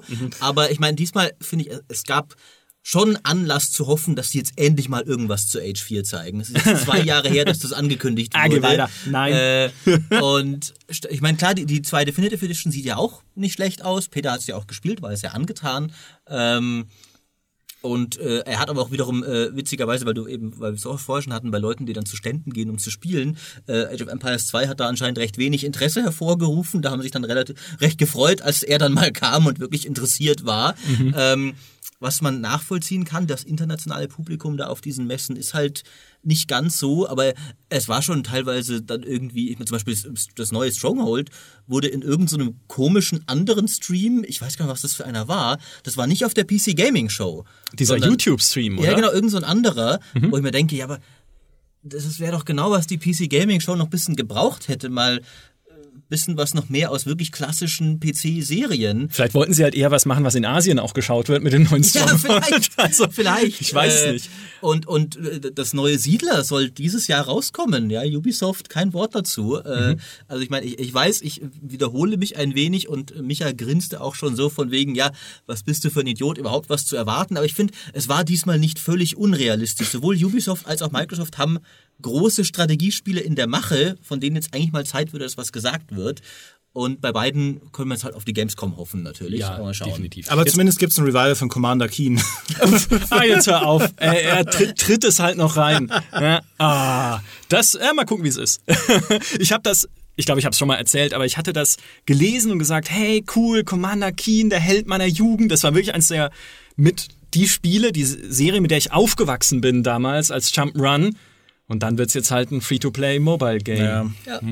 Aber es gibt die alten auf Steam, das ist zumindest ganz cool. Gott sei Die Dank. kosten fast, fast nix. Ja, immerhin, immerhin. Jetzt haben wir gar nicht viel über Stronghold gesprochen, weil du es gerade erwähnt hast, äh, weil wir am Anfang noch gesagt haben, jetzt müssen wir über Stronghold reden, wenn wir beide mal im Podcast sitzen. Aber so viel kann man ja darüber auch noch gar nicht sagen, weil man so viel jetzt noch gar nicht davon aktiv gespielt hat, logischerweise. Äh, Das Asia-Setting, ich weiß nicht, das ist nicht das erste, an das ich bei gerade Burgenbelagerungen denken würde. Also da leuchtet es mir sogar bei einem Total War noch eher ein, das eine historische Epoche darstellt, als bei einem Stronghold, was sich halt wirklich so fokussiert auf Burgenbau, der halt sowas Europäisches ist. Der gehört wobei das der, der Simon Battery bei mir im Interview auch so ein bisschen äh, entkräftigt hat, weil Mhm. äh, die Chinesen zumindest halt wirklich riesige ummauerte Städte gebaut Gut, haben. ich meine, sie haben ja auch eine riesige Mauer gebaut. ja, genau, einfach. eben. Also, also äh, ich, ich finde auch so ein bisschen erstmal so, die, die, die Mongolen haben natürlich nicht viele St- Festungen gebaut und so, aber die mussten dafür wieder recht schnell lernen, wie man solche Mauern überwindet, äh, weil sie das ja nicht hatten bei sich. Ha. Ähm, das Setting passt besser, als man denkt tatsächlich und äh, nach dem Erfolg von Three Kingdoms bin ich auch deutlich mehr geneigt zu sagen, ja, äh, das ist wahrscheinlich gar keine so blöde Idee, wie, wie jetzt der äh, eurozentrische äh, Kolonialherr hier erstmal denkt. Ähm, Wie, aber meinst du mich jetzt oder was? Also, aber, äh, Entschuldigung. Aber ich meinte, ich, ich sprach hypothetisch von einem allgemeinen Menschen. Ach so, Also, okay. wir haben ja, und das war ja auch wieder äh, in den Kommentaren so und auch bei, bei Three Kingdoms damals, bei uns kommt erstmal natürlich sehr viel, ja, das Setting interessiert mich gar nicht. Mhm. Äh, und daraus hatten wir zum Beispiel auch Three Kingdoms in den Sorgenkindern bei uns in, im Geister TV, wo wir darüber diskutiert haben. Also wir beobachten schon mit Sorge, dass das bei uns auf viel weniger Interesse stößt als viele andere Total Wars. Ja, aber natürlich gibt es andere Märkte, wo das dann anders aussieht. Und anscheinend sind die durchaus offen dafür, große Strategiespiele zu spielen. Deswegen ist, glaube ich, dieses Setting ein, ein smarterer Move, als man zuerst denkt. Die Sache ist halt wirklich bei, bei Stronghold, das ist halt wirklich eine Serie, wo ich einfach sagen kann, ich kann mich nicht zu sehr darauf freuen, weil es ist einfach ewig her, dass mal eins gut war. Der hat auch im Interview viele Sachen gesagt, wo ich sagen würde, okay, das klingt echt gut. Also ein bisschen wieder mehr auf Klassik besinnen, mehr Wirtschaftssimulationen und so, ähm, zuverlässige Reformationen für die Truppen und so. Das klingt alles nicht schlecht, auch dieses Kriegsfürstensystem, dass du so Mini-KIs hast, denen du Befehle geben kannst und so. Und man streitet sich um die, weil der andere Spieler gibt dann seine Diplomatieppunkte aus, um die dir abzuluxen und sowas. Und dann ist plötzlich ist dein Verbündeter nicht mehr dein Verbündeter. Klingt cool. Ja. Aber Stronghold 3 klang halt auch cool damals. Das ist das Problem. Das ist aber das, wahrscheinlich gehen sie deshalb auf den asiatischen Markt, weil da kennen das nicht so viele vielleicht. da haben sie sich ihren Ruf noch nicht so versaut. Ja. Vielleicht ist da auch Stronghold Kingdoms sehr erfolgreich, kann ja sein, dass Stronghold sie dann halt Kingdoms damit... ist ja allgemein sehr Ja. erfolgreich. Das hat er mir auch gesagt. Das ist ihr erfolgreichstes Spiel. Ja. Und Stronghold Kingdoms, dieses Browserspiel, ist auch, was ihnen ermöglicht, hat er gesagt, bei dem Spiel jetzt sich mehr Zeit für die Entwicklung zu nehmen. das sagen sie immer. Das sagen sie Das immer. sagen sie seit drei Strongholds. Ja, deswegen, wie gesagt, das ist halt so ein bisschen. Ähm, wir sprachen eben vorher über den Kontext und alles und das ist halt, da spricht der Kontext leider nicht für das Spiel. Nee. Ich bin trotzdem, ich meine, niemand wünscht sich mehr, dass Stronghold endlich wieder geil wird. Ja, also wenn es wieder klasse wird, ich sag absolut nichts dagegen. Äh, aber Hallo, mein- es mir erstmal. Siehe Battle Realms, ja, um das auch mal, um mal hier die ollen Kamellen wieder aufzuwärmen. Ein asiatisches Setting kann sehr geil sein in Ja. einem Strategiespiel. Also, ach, Battle Realms, wollen wir mal Zeit teilmachen endlich. Ja, es ist, es ist, es ist, seit Jahren gab's, sie wollten ja mal eine überarbeitete Steam-Version rausbringen. Die war sogar schon auf Steam irgendwie, aber ist dann nichts draus geworden. Ich weiß auch gar nicht, was die aktuell machen, die, die Liquid-Leute. Ähm, Aber ansonsten habt ihr noch High- und Lowlights, Dimi? Wir haben jetzt natürlich sehr viel Ja, über Star Wars schon gesprochen. Hast du sonst noch was, was du loswerden Ich hatte jetzt auch während Stronghold natürlich Zeit nachzudenken, weil ich da absolut nichts Smartes zu sagen habe, außer ich fand den ersten Teil cool. Ähm, Aber das, ist ja, auch, das ist ja auch das eine, was man über Stronghold sagen Das zweite ist auch okay. verpasst, ja. ähm, aber tatsächlich gab es für mich so viele kleine, unbekanntere Sachen, die ich ganz cool fand. So Einzelgeschichten, zum Beispiel, dass ein neues Chivalry kommt, ähm, Chivalry 2. Hätte ich auch nicht mit gerechnet, weil was die äh, Torn Banner Studios seit dem ersten Chivalry gemacht haben, da war nichts erfolgreich. Es gab irgendwie so ein Spin-off, Deadliest Warrior, wo sie dann so For Honor-mäßig noch unterschiedliche Völker, da hat alles nicht Ein funktioniert. bisschen wie Stronghold. Ja, hat alles nicht funktioniert und jetzt machen sie einen zweiten Teil, ähm, der glaube ich Epic exklusiv wird, ähm, Gute Vorzeichen. was in den Kommentaren natürlich dem Spiel schon jeden Wind bei uns aus den Segeln genommen hat. äh, aber nichtsdestotrotz, ich freue mich drauf und äh, ansonsten, es gibt halt viele kleine Geschichten, zum Beispiel auch, dass Nino Kuni, das allererste Nino Kuni, ein Remaster bekommt, äh, auch für den PC, weil das war bisher PS3 exklusiv und gehört äh, auch laut äh, AK und laut äh, Michael Herold und so zu den besten JRPGs, die man so spielen kann, äh, dieses Studio Ghibli-Ding und auch soll auch besser sein als der zweite Teil.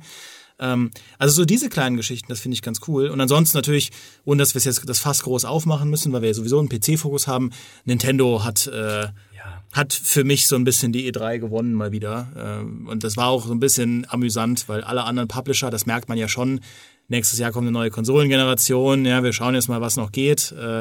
Und Nintendo sagt sich, äh, lol, äh, wir, machen, wir machen neue, keine neue Konsole, aber dafür Zelda Breath of the Wild 2.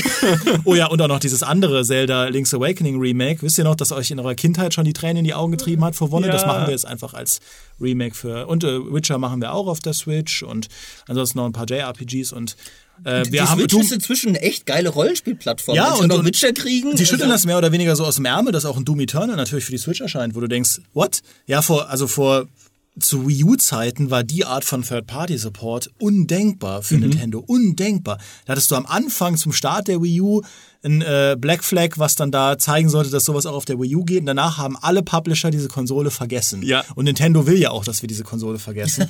Aber der Switch um es kurz zu machen, das Ding läuft halt richtig und äh, ich finde, was sie da gezeigt haben an Line-Up, hat halt Herz, es hat halt Charme und äh, ich freue mich da auf sehr viele von diesen Ankündigungen. Ich habe mich ja inzwischen leider äh, über die Jahre selbst da rein konditioniert, dass mir die Nintendo-Präsentationen völlig egal sind, weil ich die Konsolen nie hatte. Und jetzt fiel mir erst im, im Nachhinein auf, so Moment, Junge, du hast doch jetzt eine Switch. Das ist alles für dich relevant, was da angekündigt wurde. Bist du bescheuert? Warum hast du es dir nicht angeschaut? Und dann habe ich mich natürlich auch gefreut, dass, äh, auch wenn ich die Switch tatsächlich mehr so, ich benutze sie gar nicht so für, für große Spiele, sondern mehr so für Sachen wie halt Smash Bros. im Zug spielen mit dem Ja. Kumpel, wenn man mit dem Zug fährt. Also es benutzt sie wirklich mehr so als Handheld. Aber trotzdem äh, muss die mir voll zustimmen. Die haben eine geile Präsentation abgeliefert. Ich stimme auch übrigens zu bei Chivalry. Das war auch einer meiner kleinen Hits, weil es natürlich kein großer Blockbuster jetzt ist. Aber das war halt mal wirklich eine schöne Überraschung, von denen es auf der E3 wirklich wenig gab bei all diesen Leaks und sowas. Aber Chivalry 2 wirklich so, ah, Chivalry 2 kommt. Ach, das ist ja cool. Und sie zeigen sogar gleich was und es sieht cool aus. Klar, ist jetzt nicht irgendwie, wie gesagt, ist kein, kein Breath of the Wild 2 oder kein Cyberpunk oder sowas, aber ist ein Spiel, auf das ich mich freue, mit dem ich nicht gerechnet habe. Und solche Momente gab es zu wenig diesmal, aber das war halt einer. Ja, bei Nintendo ist ja halt auch immer, Nintendo ist halt Nintendo. Die spielen in ihrer eigenen kleinen Welt, in ihrer eigenen kleinen Liga. Da sieht's auch mal rosiger aus, mal weniger rosig. Ich war damals bei der Vorstellung der Wii U auf der E3 in der Nintendo-Pressekonferenz, wo sie ja groß angekündigt haben, wer sie alles supportet. Electronic Arts ist unser Partner mit der Wii U und das wird alles richtig geil und Oh, sie verkauft sich nicht. Oh, Electronic Arts antwortet nicht mehr auf unsere Anrufe. ja.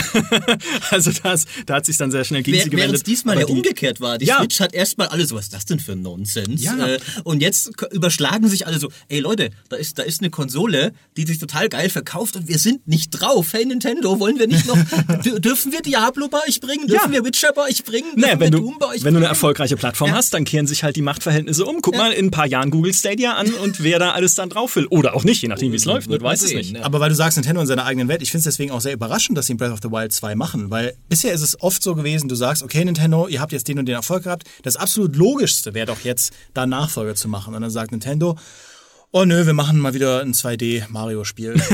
ja.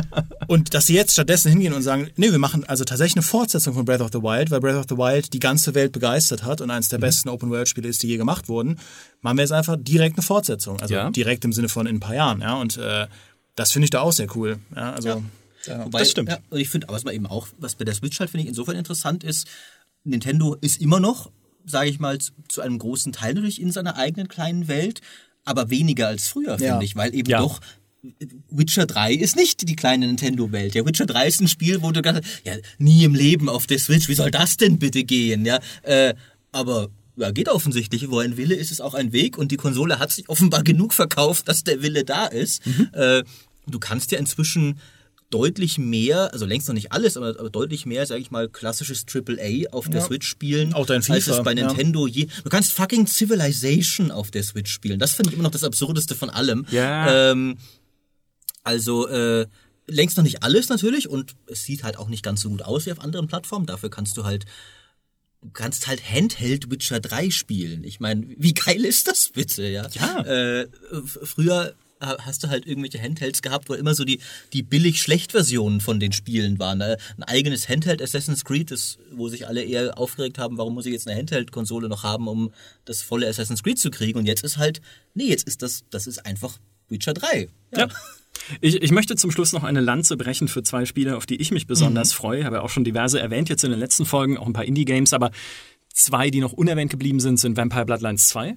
Weil nicht nur wegen des Gameplays, das jetzt endlich auch jeder andere sehen konnte, was ich ja schon gesehen habe damals äh, und was auch teilweise da im Livestream zu Oh, sehen war und so weiter. Herr, oho. Naja, das ist, das ist nicht so schlimm. Ähm, vor allem aber, weil sie die Malkavians angekündigt haben, auch schon ein bisschen vor der E3, also die äh, verrückten äh, Vampire, mit denen man halt eine komplett andere Story nochmal erlebt im Spiel, weil sie halt das halbe Spiel nicht verstehen und nicht verstehen, was mit ihnen, was mit ihnen geredet wird und in Dialogen Dinge hören, die gar nicht gesagt werden und sich äh, teilweise in den, das war halt im ersten Teil das Beste, was es gibt. Das ist wie ein Director's Cut dieses Spiels. Also spielst du es am Anfang, darfst du auf keinen Fall mit denen zuerst spielen, weil du die Story nicht verstehst. Aber dann, wenn du es nochmal mit ihnen spielst, ist es so witzig, wo der dann Nachrichtensprecher da eigentlich im Original nur sagt, dass da halt irgendwas passiert ist auf der Welt, erzähl, fängt dann an, dir irgendwelche dummen Witze zu erzählen. Also du hörst es zumindest so. Und natürlich der Streit mit dem Stoppschild. Also, dass sie das wiederbringen und äh, dass der, dass der, Autor, der Brian Mitsoda, der im ersten Bloodline schon gearbeitet hat, auch gesagt hat, der Humor kommt zurück. Also das wird wieder so sein, dass die halt irgendwie völlig, völlig abgedreht sind und ähm, ja, halt, dass man mit denen ein komplett eigenes, absurdes Erlebnis hat. Da freue ich mich so drauf. Das wird so Das gut. klingt mega cool. Ja. Ja, Ja, also auch wenn der Rest vom Spiel Schrott ist, was ich nicht hoffe, aber selbst wenn das kompletter Schrott wird, dafür muss ich spielen. Also allein, allein schon dafür. Und das zweite, die zweite Lanze äh, geht an die Outer Worlds. Weil das auch so ein Spiel ist, haben wir auch bei unseren Abrufzahlen gesehen, es kommt nicht in Fahrt. Es- Sehr schwach sogar. Ja, also es- wirklich, die, die Meldung, ich, ich es hatte die Meldung, dümpelt. dass es jetzt einen genauen Release-Termin hat. Ja. Das hat kein Schwein interessiert. Also wirklich komplett so von wegen, warum habe ich diesen Text überhaupt geschrieben? Ja, und weißt du was? Nicht mal ich habe das gelesen und habe dann gestern im Podcast noch das falsche Release-Datum gesagt. Ich selbst ich habe das nicht angeklickt. Ähm, aber äh, trotzdem, ich finde, allein was, was Peter jetzt in der letzten Podcast-Folge über die äh, Schweine und ihre Tumore erzählt hat, ich erzähle es nicht nochmal, das ist furchtbar, aber da steckt halt dieser, dieser schwarze Fallout-Humor drin, gepaart mit diesem Obsidian-Storytelling und Entscheidungsfreiheit und einfach auch viel Skurrilität, hoffentlich. Und ich bin mir nicht sicher, ob das ein Spiel ist, was auf dem Massenmarkt Erfolg haben kann. Ich glaube fast nein. Aber ist mir doch egal. Ja? Wenn ein Spiel veröffentlicht wird, was nur ich cool finde, oder wir drei, oder wie auch immer, reicht es vollkommen aus für den GameStar Podcast, um es äh, als Geheimtipp der Messe noch zu kühlen. Also ich fände es echt schön, wenn die Outer Worlds bisschen mehr Aufmerksamkeit draußen äh, kriegen Also würde. ich glaube halt, ich meine, es wird ja bei jedem Spiel kritisiert, aber ich glaube, die haben sich wirklich mit dem Epic Exclusive keinen Gefallen getan. Ja. Weil gerade wenn du ein Spiel, und es ist ja, es ist ja kein Oldschool-RPG jetzt im Sinne eines Divinity oder sowas, aber es richtet sich trotzdem an dieses Publikum. Und wenn du dich schon an ein Publikum richtest, das per Definition nostalgisch ist, das sind die, die am wenigsten offen sind dafür, dann irgendwie irgendwelche neuen Publishing-Experimente zu machen. Ja? Mach eher deinen generischen AAA-Blockbuster noch Epic exklusiv, da werden immer noch genug Leute zuschlagen. Aber so ein Spiel, wo, wo auch Community-Nähe, glaube ich, sehr wichtig ist, ähm, aber was man da mal sagen muss, weil du gerade zwei dieser Spiele erwähnt hast, fand ich interessant. Das hat der Sven Winke von Larian getwittert. Äh, von wegen Nischengenre. Aktuell sind von den, in den Top 10 der Wunschlistenspiele auf Steam, also was die meisten Spiele in ihren Wishlists haben, sind vier Rollenspiele. Und zwar äh, Cyberpunk, das ist klar auf Platz 1. Äh, Outer Worlds, Bloodlines und Baldur's Gate 3. Ha. Äh, also drei davon auch recht, zumindest mit einem oldschooligen Geist, wenn auch nicht unbedingt einem oldschooligen, also das zwei davon sind ja 3D First-Person-Spiele, aber trotzdem. Ähm, und die, das fünfte Spiel war dann irgendwie die Halo Master Chief Collection, die war auf Platz 2. Aber das Interesse an diesen Spielen ist schon irgendwie da. Es ist natürlich interessant, dass Outer Worlds immer noch in den Steam-Wishlists ist, obwohl es halt Epic-exklusiv erstmal wird. Vielleicht wird ja Steam jetzt tatsächlich mehr die alte Leute-Plattform. Weil die jungen Leute hängen ja alle in Fortnite und damit im Epic Store automatisch fast schon. Also ist Steam ja jetzt dann, wird, wird Steam immer mehr zu diesem gepflegten Gentlemen's und Ladies Club, wo man in den Ohrensessel sinken kann und bei einer Zigarre und einem Glas Wein das, das kulturell wertvolle Spiel seiner Wahl genießen. Oder nee, halt aber weiß zu, ich so, nicht. Also, zu so einem Seniorenheim, wo dann ja, wo dann nur noch die, im Bingo-Saal sitzen. Ja. Bingo. Runter von meinem Rasen, ich habe eine Armbrust. und Maurice sitzt genau in aber seinem was ja nur wieder Schaukelstuhl. zeigt, wie blöd diese Entscheidung von Worlds halt ist. Ja, das stimmt. Also das, äh, ja, das finde ich auch ein bisschen schade, einfach. Aber gut, so ist es nun mal in unserer heutigen modernen Welt. Weil wir am Ende dieses GameStar Podcasts sind, müssen wir natürlich dieser E3 noch eine knallharte Wertung geben. Wir haben es vorhin schon gesagt. Ich würde sagen, eine 72 mit 5 Punkten Abzug für Leaks. Also sind wir bei 67. Das wird der Messe ganz gut gerecht. Ja. Für Fans okay. Ja, aber nächstes Jahr. Ja, aber nächstes Jahr wird's. Ja gut, im November kommt ja noch mal oder nicht im November, aber so Ende des Jahres kommt ja wahrscheinlich noch mal der DLC mit der Ankündigung der neuen Konsolen irgendwann und ähm, jetzt auch noch mal der Gamescom DLC, wo es hoffentlich mehr zu Siedler und nicht zu Age of Empires 4, das kannst du vergessen, das zeigen die erst nach Age of Empires 3 Definitive Edition. Das, da können wir noch zwei Jahre drauf Ja, warten. sie haben, glaube ich, gesagt, sie wollen dieses Jahr mehr dazu. Ja, ja, ja, ja. Das, ja, dann sagen sie halt, oh, guck mal, hier ist ein Video mit den Entwicklern, wie sie äh, mit Plastikfiguren den Sturm auf die Bastille nachspielen. Ich hasse dich. Age of Empires 4. Ich hasse dich so sehr. Ja, weiß ich nicht. Also ich, ich, Du ich, solltest auf das Zyniker-Signal reagieren, nicht ich. ich glaube da auf gar, an gar nichts mehr. Allerdings, wenn wir äh, zu Relic eingeladen werden nach Vancouver, äh, ich sitze sofort im Flugzeug. Schauen wir mal, was noch passiert. Ich danke euch beiden für dieses äh, ultimative E3-Fazit. Ich glaube, es darf auch kein anderes E3-Fazit einfach mehr geben, von niemandem jetzt. Und äh, wir hören uns dann nächste Woche wieder mit der nächsten Podcast-Folge und nächstes Jahr mit der nächsten E3 und hoffentlich viel mehr tollen Spielen noch. Macht's gut. Tschüss.